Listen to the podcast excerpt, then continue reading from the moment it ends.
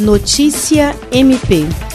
O Ministério Público do Estado do Acre, por meio do Centro de Apoio Operacional de Defesa do Meio Ambiente, Patrimônio Histórico e Cultural e Habitação e Urbanismo, reuniu-se com órgãos de fiscalização para tratar das queimadas e encontrar soluções tecnológicas que ajudem a coibir crimes ambientais. Na oportunidade, a coordenadora do CAOP, Procuradora de Justiça Rita de Cássia Nogueira Lima, conheceu o aplicativo Guardiões da Amazônia, desenvolvido pela 17ª Brigada de Infantaria de Selva, unidade do Exército que engloba Acre e Rondônia.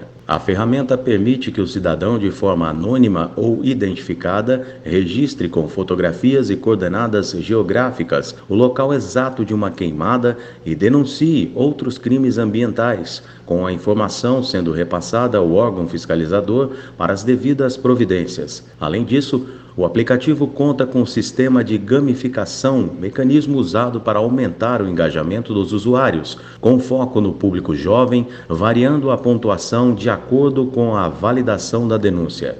William Crespo, para a Agência de Notícias do Ministério Público do Estado do Acre.